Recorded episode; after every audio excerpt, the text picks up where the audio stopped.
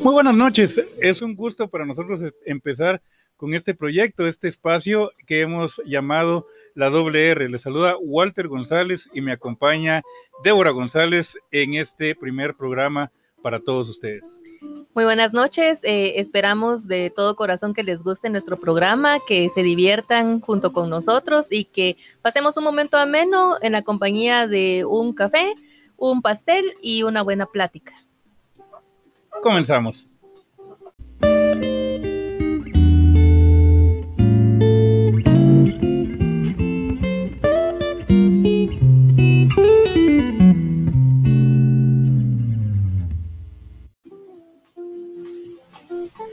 Y bueno, este programa tiene por nombre la doble R. La razón por la cual se llama la doble R es como un homenaje a ese programa tan lindo que todos compartimos. Seguramente ustedes que están escuchando bueno, es probable que sepan de qué estamos hablando y si no, pues se lo compartimos con mucho gusto.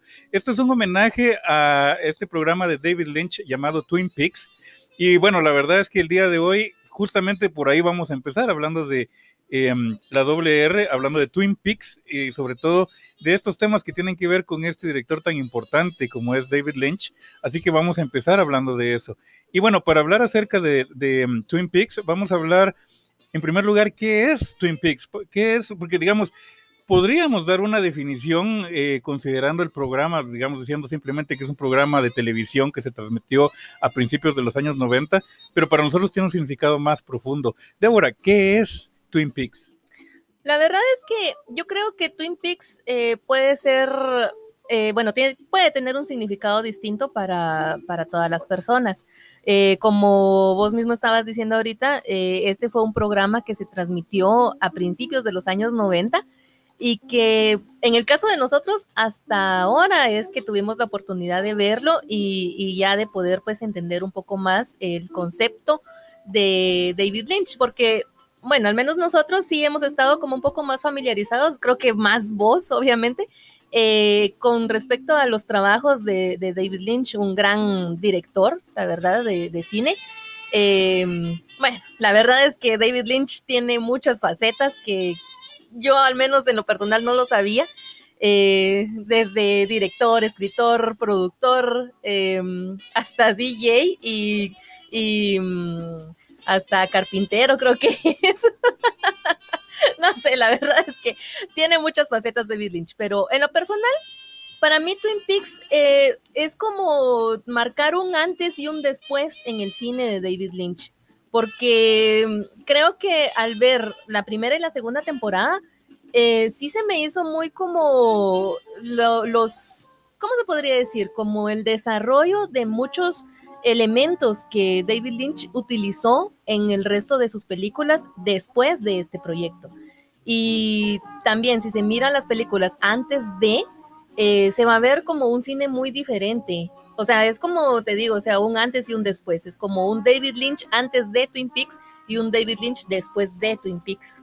Eso es muy cierto, pero hay que aclarar que a las películas a las que te estás refiriendo son concretamente Carretera Perdida, Mulholland Drive, eh, Inland Empire, que son películas de verdad muy importantes dentro de la filmografía de Lynch y tal como lo mencionás, hay una como una visión eh, del surrealismo un poquito más fuerte. Ya en los, sus trabajos anteriores se veía bastante surrealismo, por ejemplo en su obra prima Eraserhead e incluso también en, eh, en El hombre elefante es muy importante también anotar eso. De la misma manera, este, este trabajo, eh, Twin Peaks, es un trabajo que trae influencias también de estas otras dos producciones, como lo son Wild at Heart y, y, Blue Velvet, por supuesto, ¿verdad? Que sabemos que son películas que tienen un toque policíaco, pero tal como lo mencionabas, Twin Peaks marca la diferencia y hace un antes y un después, porque aquí abordamos con más fuerza ese surrealismo que ya traía desde antes, pero que aquí le entra un poquito con menos digamos, con menos reservas, porque vemos a un David Lynch que ya, si antes ya era así, aquí se vuelve todavía un poco más notorio el hecho de que ya no es tan importante el buscar esa aprobación de un público que está más acostumbrado a una narrativa ordinaria. Y eso es porque Twin Peaks empieza, y quizás cuando uno empieza a ver desde el episodio 1, considera que va a ser una telenovela que va a tratar acerca de un crimen una, bueno, una resolución, ¿verdad? Una investigación, una cuestión de esa naturaleza y que luego conforme va avanzando vamos viendo que no se trata simplemente de eso. Yo considero que la trama de Twin Peaks es una trama que va en cuatro vías va en primer lugar en una trama descendente, y digo descendente porque poco a poco va bajando, va descendiendo, va descendiendo, de manera tal que los significados y las cosas que suceden, vamos viendo que tiene un, significado mucho más profundo. Entonces ahí es donde vamos descendiendo de nivel hasta llegar a lugares donde no nos imaginábamos que íbamos a llegar.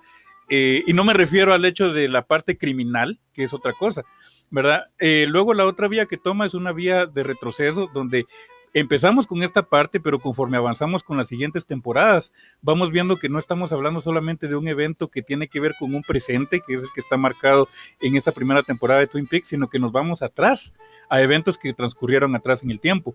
Y al mismo tiempo tiene un enfoque lateral, porque no solamente nos enfocamos en la historia de, de, Laura Palmer, sino que también vamos en esta primera temporada a conocer a los demás personajes que son amigos, conocidos de Laura Palmer, y no solo eso, sino que también vamos viendo otros personajes que de una manera muy indirecta probablemente tienen que ver con la historia que nos aparece como, como historia principal.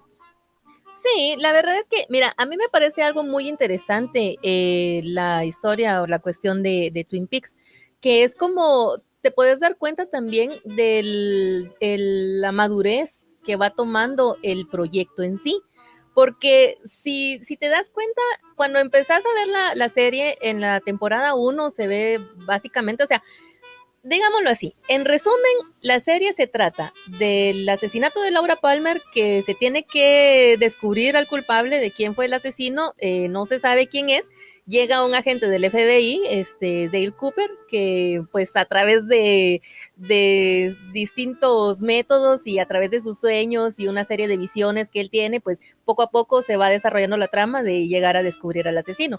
Pero en paralelo a eso, también se desarrollan otras historias de, pues, de las personas, de los habitantes de, del pueblo, ¿no? De Twin Peaks. Pero lo que a mí me parece interesante es, eh, como te digo, la madurez que va tomando el, proyecto, porque yo de verdad pienso que mm, como que David Lynch al principio del, del, proyecto, al principio del programa, fue como hacer una especie de parodia de, de las telenovelas que en ese tiempo eh, pues estaban transmitiendo. Porque, o sea, tiene muchos elementos, ¿no? De una telenovela normal, o sea, digamos de, de cuestiones de, de, intrigas, de infidelidades, de, de, pues como de coqueteos entre, entre los personajes y cosas así. Entonces se me hace así como, como te digo, muy estilo parodia. Toda la primera temporada. Pero ya, si vamos a la segunda temporada, eh, desde el inicio me atrevo a decirte que se nota ese cambio, como que ya eh, David Lynch em, ya tomó el proyecto como de una forma más seria, ya le empezó a dar como otro enfoque más serio y ya dejó por un lado todos esos estereotipos eh, telenovelescos que en su tiempo pues se miraban, como te digo, en las, en las telenovelas o en los programas que se transmitían, que estaban pues ahí sí que en ese, en ese contexto temporal. Eso es muy cierto. Em, hay que considerar también de que em, en ese sentido eh, Lynch, digamos, a mi forma de verlo, yo creo que esta es primera y segunda temporada de Twin Peaks, sobre todo la temporada segunda, pasa mucho em, de que se convierte en un proyecto muy, digamos, muy experimental. Y esto porque vemos que en, muchos de los episodios ni siquiera Lynch tiene alguna, digamos como que algún rol relevante en cuanto a la producción. Digamos, en, los episodios más importantes de la primera y segunda temporada, vemos que tanto Lynch como, como el, como el, el digamos, el co-creador, que es... Eh, no, recordamos ahorita el nombre porque uno está tan metido en, el, contexto de David Lynch que a veces comete ese terrible error de ignorar, ¿verdad? A Mark Frost, que es el, el coescritor y co-creador de la serie. Y de verdad es triste porque esto yo también vi, vi por ahí algunos memes donde hacen chiste de eso, de que uno tiende mucho a relacionar más a Twin Peaks con David Lynch que con Mark Frost, porque bueno, de Mark Frost no sabemos mayor cosa que su rol como co-creador de Twin Peaks. Y eso que incluso, bueno, de esto vamos a hablar también más adelante, de la, digamos como que mm, el, este otro dato curioso que hay, y es el hecho de las relaciones familiares que hay entre algunos de los protagonistas de la serie, que ya es un tema que, pues no tiene que ver con lo que estamos hablando ahorita, pero que es muy interesante porque hay personajes, incluso actores que aparecen ahí, que tienen una relación de parentesco con, pues, con otras personas que intervienen detrás de las cámaras. Pero bueno, volviendo al tema. Em, los episodios, digamos, en los cuales eh, tanto David Lynch, como, David Lynch como Mark Frost tienen, eh, digamos, el rol de escritores, pues estos, estos son episodios que tienen una, digamos, como que una fuerza narrativa y tienen un, como que una marca dentro de la estructura narrativa más importantes, pero también hay otros varios episodios que cuentan con otros, con otra, con otros directores colaboradores. Ellos dan la impresión de que están nada más eh, de alguna manera experimentando, dando, eh, como que practicando sus dotes directoriales, ¿verdad? Y es muy interesante que, por ejemplo, tenemos al, papá de, de Zooey Deschanel, eh, Caleb Deschanel, él participa también como director y de hecho la esposa de él participa en Twin Peaks como, como actriz. Y em, también tenemos al papá de los Gyllenhaal, ¿verdad? Él también em, participa ahí como director. Y cosa importante, en la segunda temporada tenemos también la participación de Diane Keaton como, como directora, ¿verdad? De un episodio por ahí. Estos episodios, a pesar de contar con estas invitaciones, con estos directores invitados, muchas veces no son episodios que brillaron tanto. De hecho, el episodio que dirige Diane Keaton es el episodio que tiene menor puntaje en Rotten Tomatoes de esa segunda temporada. Es un dato curioso, pero... Eh, bueno, esto quizás es un poquito el riesgo que se corre cuando se trata de llevar un proyecto tan experimental como lo es Twin Peaks. Twin Peaks es un proyecto que empieza, como lo habíamos mencionado, como un drama policíaco. Después se convierte como en una telenovela o más bien como una parodia de una telenovela, como lo mencionaba de ahora. Y mm, al final de cuentas resulta teniendo esta, esta dosis de surrealismo o de comedia negra por algunos otros, momentos, ¿verdad? Pero algo que no podemos negar en ningún momento es el hecho de que Twin Peaks, una de las características más hermosas que tiene, es que nos, nos da eh, como espectadores a un conjunto de personajes memorables, personajes con los que es de verdad imposible no empatizar o que haya ciertos personajes que se vuelvan ya parte de, del imaginario de uno.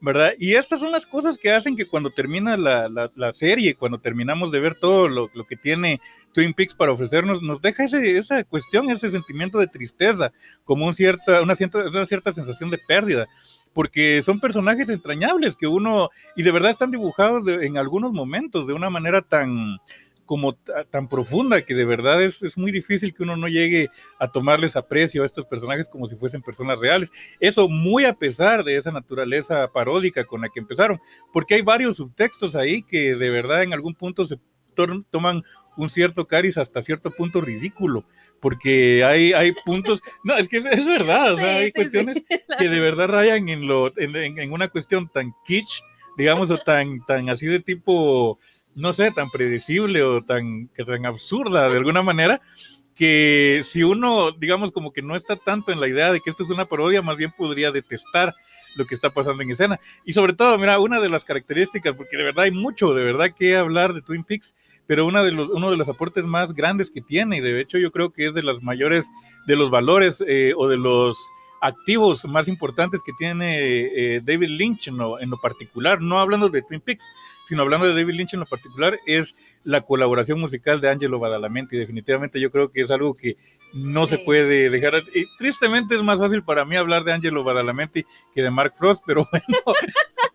no, y mira, la verdad es que yo creo que algo muy importante que, que es de recordar o de Em, señalar en el caso de Mark Frost es que él sí tenía más como la idea de este tipo de programas, porque él sí estaba más involucrado en cuestiones de producción de, de, pues, de programas así de telenovelescos de aquel tiempo.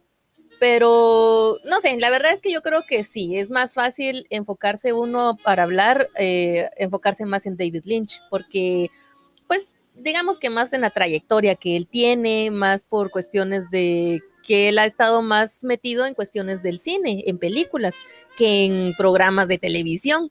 Entonces es como, por eso es un poco, considero yo pues que es un poco más fácil hablar de él. Eh, o relacionarlo más a él con, el caso, en el caso de Twin Peaks. La verdad es que eh, sí, yo creo que, que, Twin Peaks tuvo como su altibajo, sus altibajos en la segunda temporada, porque seamos honestos, la verdad es que habían muchos episodios de la segunda temporada que fueron bastante bastante complicados de verlo, en el sentido de que eran como muy tediosos, o sea, como, vamos a ser honestos, la verdad es que eran aburridos, o sea, eran muy aburridos algunos episodios de, la segunda temporada. Eh, siento yo que quisieron darle muchos giros al, al, al plot del programa que pues algunos no funcionaron, otros pues como que trataron de rescatarlo en algún momento, pero yo creo que no sé, yo creo que el problema con, específicamente con la segunda temporada de Twin Peaks, fue eso, o sea, el tener como varios invitados en cuestiones de, dirección, tal vez no tanto era el problema, pero sí en cuestión de, escritores, que tener escritores invitados era como, no sé, creo que le dio un poco de, eso, como te digo, de, de, tener sus altibajos en la segunda temporada. Porque en la primera, pues la verdad es que sí, a pesar de tener esos momentos... Eh, caricaturescos hasta cierto punto de, como te digo, de hacer sátira de, los programas de aquel tiempo, de las telenovelas. A pesar de eso, o sea, fue bastante entretenida la, primera temporada y, y sí lo deja uno como con ese, o sea, el, final de la primera temporada sí lo deja uno como con esa, esa idea de quiero saber qué es lo que va a pasar y quiero ver la segunda temporada al iniciar la segunda temporada también estás como con esa emoción de, ver qué es lo que va a pasar, de, ver nuevamente a los personajes, que como decís, muchos de ellos personajes entrañables, la verdad yo creo que para mí en lo personal, te lo puedo decir, de los personajes que a mí me encantaron, mis personajes favoritos eran eh, Lucy, la, recepcionista del departamento de sheriffs, em, eh, por supuesto, Pete Martel, no podemos dejarlo por un lado, sí, definitivamente. Pero eh, creo que mi segundo personaje favorito, honestamente, era um, el agente em, que se me olvidó ahorita el nombre, pero que estaba interpretado por David Lynch. La ah, el agente Gordon, Gordon Cole. Gordon Cole, ajá, el agente Gordon Cole era como, no sé, a pesar de que salió en pocos, en poca, en pocas escenas, en pocos episodios, Em, fue bastante entrañable, la verdad, fue bastante que, uno sí le toma como bastante aprecio, la verdad. Em, y bueno, volviendo otra vez a lo de las temporadas, una cosa que a mí te lo puedo decir, o sea, a mí no me gustó de la segunda temporada, es que creo que el final deja como más preguntas que respuestas. Y, y te quedas como con esa sensación de decir, eh, como que lo terminaron muy a la ligera, o sea, como que ya no le dieron importancia a muchos otros personajes, a muchas otras historias, que, que tal vez uno esperaba como ver la resolución de esos problemas y que al final pues simplemente no, no se dio, simplemente ahí quedaron en el aire los problemas y ya, o sea, fin, fin. No sé, creo que eso, eso por mi parte no, no es lo que no me gustó de pues, específicamente de la segunda temporada. Bueno, en ese caso hay que también recordar que la tercera temporada vino 25 años después. O sea, incluso habría la posibilidad de que esa, tercera temporada nunca hubiera sucedido. En realidad no lo sabemos. Tal vez Lynch siempre tuvo la idea de hacer esa tercera temporada 25 años después. Bueno, muestra de ello es el, el, el tip, ¿no? De la escena en la que Laura Palmer en la Casa Negra, pues le dice a Dale Cooper que se van a ver otra vez dentro de 25 años, cosa que sí pasó. Al final de cuentas, es un poco arriesgado hacer este tipo de, digámoslo, entre comillas, apuestas, ¿no? Como de decir, dentro de 25 años voy a continuar con el programa. Pero bueno, David Lynch lo hizo y le salió bien. Y justo lo que, lo que te iba a sugerir es justamente lo que hiciste y fue una, una muy buena idea, la de eh, pues enumerar un poco a esos personajes que a nosotros en lo particular se nos hicieron inolvidables, ¿verdad? Ya vos mencionabas a Pete Martel, mencionabas a Lucy, que se convirtió en Lucy Brennan, ¿verdad? Lucy Moran, que se convirtió en Lucy Brennan. Eh, bueno, no vamos a hablar mucho, digamos, como a profundizar mucho en, en ciertos temas, porque Tal vez hay algunos de los que están escuchando que no han visto Twin Peaks y por supuesto que la intención no es arruinarles el show, sino más bien animarlos a que lo vean, porque si, sobre todo si son eh, ustedes admiradores del cine de David Lynch, eh, ver Twin Peaks es, una necesidad, pues. Yo les comento, eh, hace algunos años pues tuve la oportunidad de ver la filmografía de David Lynch, desde Eraserhead hasta Inland Empire. También tuve ocasión de ver la serie de caricaturas Dumbland, también la miniserie eh, Hotel Room, también eh, este, este otro proyecto que, que, tuvo que era Rabbits, que era el otro proyecto, también incluso el cortometraje que está en Netflix de, de Jack, ¿verdad? Del monito. Eh, el, eh, el, otro programa que no he tenido ocasión de ver es On the Air, porque tristemente no todos los episodios están disponibles para ver, pero no había tenido ocasión de ver uh, la serie Twin Peaks, ¿verdad? Hasta hace poco, muy recientemente que lo, con Débora tuvimos la ocasión de verlo. Y yo creo que sí es, es, es básico, ¿verdad? Si a, si a, uno de verdad le gusta el trabajo de Lynch y admira el trabajo de, de, Lynch, como decía Débora, es un, es un hombre del renacimiento, ¿verdad? Un, una persona que tiene muchos talentos, ¿verdad? Desde la pintura, eh, la música, el cine, incluso la confección de muebles, ¿verdad? Que tiene su... Eso era lo de carpintero. tiene su propia línea de muebles, que en la tercera temporada, de hecho, vemos bastante de, de sus, de su mueblería, ¿verdad? Eh, es, un, es un artista muy completo, David Lynch, ¿verdad? Y eh, bueno, hablando de los personajes entrañables, yo no, no, puedo dejar de citar a uno de los personajes, creo que más, más queridos, sobre todo por la audiencia masculina. Y yo realmente admiro al personaje de Audrey Horn, pero no solo porque es interpretado por una actriz muy, muy bonita, ¿verdad? Que es Sherilyn Fenn. Pero no es por eso, sino que yo creo que una de las, de las bueno, son varias características las que tiene el personaje de Audrey que hace que sea un personaje muy especial, un personaje muy importante. En primer lugar, desde la historia de cómo el personaje fue diseñado, que um, fue un personaje que no, no, estaba en el draft original de, de, Twin Peaks, sino que fue un personaje que Lynch fue creando sobre la idea, pues, de, bueno, sobre el concepto básicamente, o la impresión que él tuvo de Sherilyn Fenn. Entonces el programa fue, el personaje fue confeccionado a medida perfectamente para, para que lo interpretara ella. Pero también el hecho de que es un personaje que tiene una evolución muy interesante, porque en el primer episodio la vemos como un eye candy, ¿verdad? Como un personaje, una chica bonita, ¿verdad? Así muy coqueta ella, eh, y, pues eso, ¿no? Parece nada más que es una, una chica bonita de, de la escuela y, y, nada más, ¿verdad? Y que coquetea y, y eso, ¿verdad? Pero luego vamos encontrando, vamos descubriendo qué onda con, con, con, Audrey Horn, ¿verdad? Es un personaje que tiene mucha profundidad y que se va metiendo en, en, en problemas, ¿verdad? Y vamos viendo cómo eh, va evolucionando y convirtiéndose de un personaje más bien superficial o como un adorno en, en un personaje al que le pasan cosas de verdad traumantes. ¿Verdad? Vamos viendo cómo este personaje evoluciona en, en, el camino y hasta llegar a convertirse en lo que vemos en la tercera temporada, que hay ahí de verdad una ruptura total en lo que traíamos hasta que vemos pues lo que pasó con ese personaje al final, que de verdad es, eh, a mi criterio, yo creo que es uno de los personajes mejor definidos dentro del universo de Lynch. Algo que quiero rescatar también o resaltar también de los trabajos de David Lynch, de los trabajos de Lynch en general, no solo hablando de Twin Peaks, es el hecho de que sus historias eh, no son llevadas tanto por la trama, sino que son llevadas en muchos sentidos por los personajes. Vamos a que Lynch crea personajes y de alguna manera es como si esos personajes tomaran su propio camino, ¿no? Sus propios rumbos, y entonces son esos rumbos que los personajes van tomando los que van creando esta narración. Vemos eso, como mencionaba Débora, en las, en las películas más recientes, desde um, Carretera Perdida, eh, Mulholland Drive y por supuesto Inland Empire, vemos que existe eso. Y es interesante porque Lynch eh, admitió que um, Carretera Perdida está en el mismo universo que Twin Peaks. De ser así, es más que obvio que Mulholland Drive e Inland Empire pertenecen a ese mismo universo. Y es más, ya lo hemos conversado y considero yo que a ese universo también podríamos agregar Eraserhead, que es una película que yo creo que tiene muchas, hay varias referencias en Twin Peaks a Eraserhead, que de verdad sería, yo creo, muy, muy difícil no encontrar vínculos, ¿verdad?, entre un trabajo y el otro. Sí, la verdad es que, mira, hablando ya en cuestión del trabajo en, como tal de David Lynch en general, eh, yo les puedo decir, o sea, yo no he visto, lamentablemente, de verdad, que por cuestiones de tiempo, por cuestiones de la vida, no he podido, no he tenido la oportunidad de ver toda la filmografía de David Lynch eh, completa.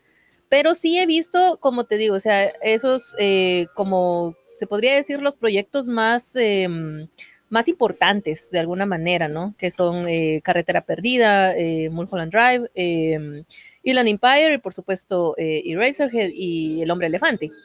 y lo que sí te puedo decir, y les puedo decir a quienes pues no están familiarizados con el cine de David Lynch y que quisieran ver o que les interesa conocer acerca de este director, es que un buen comienzo para empezar a, a ver la, por lo menos estos últimos proyectos, sí es empezar a ver eh, Twin Peaks. Yo creo que Twin Peaks es un buen inicio para uno introducirse en el cine de David Lynch, porque mm, las películas, o sea, no me vas a dejar mentir que sí son un poco complicadas de entenderlas.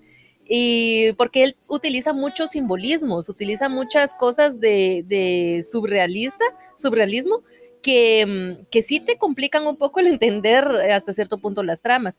Eh, en cambio, si miras Twin Peaks, o sea, es como que ahí vas adquiriendo ese, como, se podría decir, em, eh, ir entendiendo, ir entendiendo qué es lo que David Lynch eh, pretende con sus películas y pretende con sus proyectos.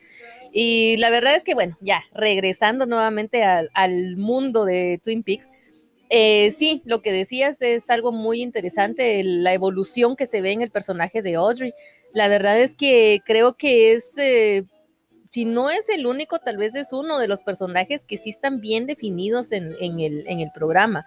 Eh, claro que también se mira la evolución de otros personajes, como por ejemplo el personaje de Bobby, de Bobby Briggs. también ves una cierta evolución en él de cómo es que empieza como un chico rebelde de escuela a pues convertirse en alguien que, que, realmente toma seriedad en la vida. Y obviamente esta evolución se termina de ver en la tercera temporada. Creo que en la tercera temporada ya se termina de ver la evolución de muchos personajes. Eh, la tercera temporada también... Eh, ayuda mucho a cerrar esos ciclos que quedaron pendientes de la segunda temporada. O sea, la tercera temporada es definitivamente como el, el final, el final de la, de la serie, el final de, de la vida de estos personajes que, que, en algún momento uno pues les tomó mucho cariño eh, y ver como, bueno, al final ¿qué, qué, fue lo que pasó con ellos, como que David Lynch a, a su público le dio eso, le dio ese, ese, el, el, tener la oportunidad de ver qué fue lo que pasó con los personajes que uno llegó a querer en la primera y en la segunda temporada. Yo la verdad es que no me imagino cómo habrá sido para las personas que tuvieron la oportunidad de ver Twin Peaks en su momento cuando se estrenó en el año, en el año 90, 91, 92 y regresar a Twin Peaks 25 años después y ya verlos todos nuevamente, o sea, la verdad no sé, creo que no me puedo imaginar esa emoción que se pudo haber sentido como haber sido alguien que tuvo la oportunidad de verlo antes y verlo ahora. Sí, bueno, antes de que te vayan a crucificar, solo quiero aclarar que también una de las películas muy importantes, no has tenido la oportunidad de verla, pero sí es una película muy importante dentro de la filmografía de Lynch y de hecho tiene mucha relación con Twin Peaks es Blue Velvet, ¿verdad? O sea, es cierto que las películas que mencionaste son películas muy importantes, pero no son en sí las películas más importantes en la filmografía de Lynch, porque no podríamos dejar a un lado esa. Incluso Wild at Heart también es una película que tiene mucha, mucha relevancia dentro del universo de Lynch. Creo que de toda su filmografía, la que todos apedrean y, y de hecho es muy muy poco apreciada es Duna, de hecho, considerando que el mismo Lynch no tiene mucho aprecio por ese trabajo. Pero bueno, ya estamos en los últimos dos minutos del programa. De verdad que ha sido muy lindo poder compartir con ustedes acerca de pues de Twin Peaks, de, este, de esta obra tan impresionante que hay, porque es eso, de hecho, es un trabajo impresionante el que tenemos ahí, o sea, tres temporadas y que el día de hoy, y una película, de hecho, eh, trabajos que a, al pasar del tiempo, de hecho, no pierden relevancia, sino que en el caso, como es el caso de nosotros, pues va más bien ganando adeptos, ¿verdad? Y bueno, nos quedan todavía más temas que hablar acerca de Twin Peaks, por ejemplo, vamos a hablar un poco de algunos trabajos que crearon o que se sirvieron de influencia para la creación de David Lynch, así que vamos a hablar de eso también, y vamos a hablar también un poco de los trabajos que fueron influenciados por Twin Peaks, de algunas telenovelas o algunos, algunos programas de televisión que estaban de moda en el tiempo en el que salió y también de los libros, ¿verdad? Porque hay también que hablar de esto, es algo muy interesante el hablar de los trabajos que salieron como resultado de este fenómeno que podríamos llamarle la Twin Peaks manía, ¿verdad? Porque en realidad es, es, una, es una influencia más grande de la que quizás calculamos. Y bueno, ha sido un gusto poder compartir con ustedes. Se despide Walter González. Y Débora González, de verdad un gusto. Muchísimas gracias por habernos escuchado. Y bueno, tengan una excelente noche y nos volvemos a ver en la doble R.